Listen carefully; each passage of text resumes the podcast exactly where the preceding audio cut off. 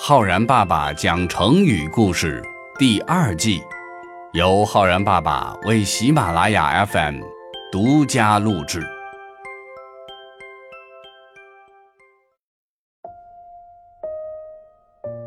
亲爱的小朋友们，我是浩然爸爸。小朋友们，之前浩然爸爸讲过，放虎归山的事情不能做，因为会给自己留下无穷的后患。那如果要打虎，有一个和放虎归山正好相反的成语，倒是一条好计策，那就是今天浩然爸爸要给小朋友们讲的“调虎离山”。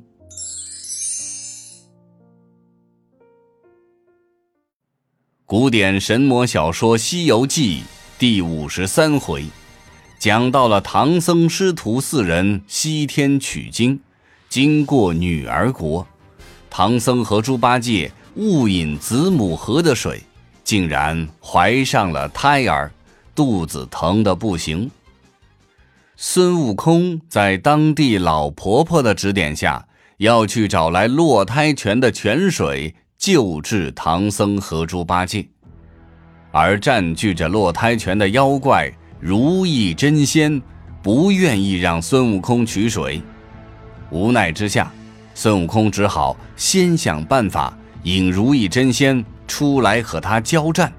打得难分难解之际，如意真仙已经无心看护落胎泉了。这个时候，沙和尚乘机进去取来了落胎泉的泉水。计划成功之后。孙悟空告诉如意真仙，这是他调虎离山的计策。而在真实的历史上，使用调虎离山这一计策取得战斗胜利的例子，那是不胜枚举。包括在三十六计中，第十五计便是调虎离山。比如说，东汉末年，群雄并起。各霸一方，江东小霸王孙策准备夺取庐江郡，可庐江郡南有长江之险，北有淮水阻隔，易守难攻。听说占据庐江郡的刘勋十分的贪财，于是孙策派人送去了一份厚礼，好多的金银财宝。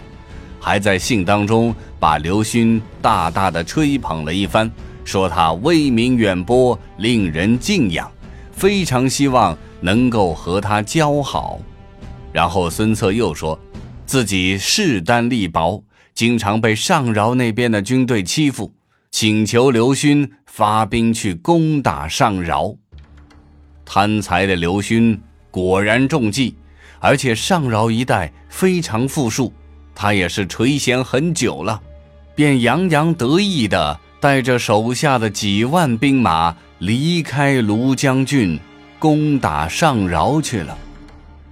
刘勋前脚刚走，孙策后脚就到，率领人马水陆并进，袭击刘勋的老巢庐江郡，只留下一些老弱残兵防守的庐江郡，很快就被拿下了。这时，刘勋才知道中计了，后悔已经来不及了，只好灰溜溜的投奔曹操去了。调虎离山这个成语第一次出现，是在明代小说家吴承恩所写的《西游记》第五十三回，其中孙悟空对如意真仙说：“我是个调虎离山计。”哄你出来征战，却着我师弟取水去了。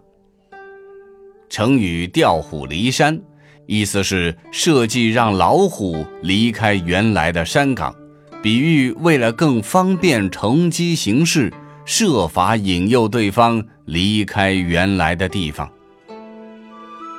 小朋友们，“调虎离山”这一计用的很多，关键是怎样才能够引诱对方？离开原来的有利位置，那诱饵就十分重要了。这就需要我们能够掌握敌人的情况，知道什么对他是最有吸引力的。所以要使用调虎离山这一计呀，还是要像《孙子兵法》里说的一样，知己知彼，百战不殆。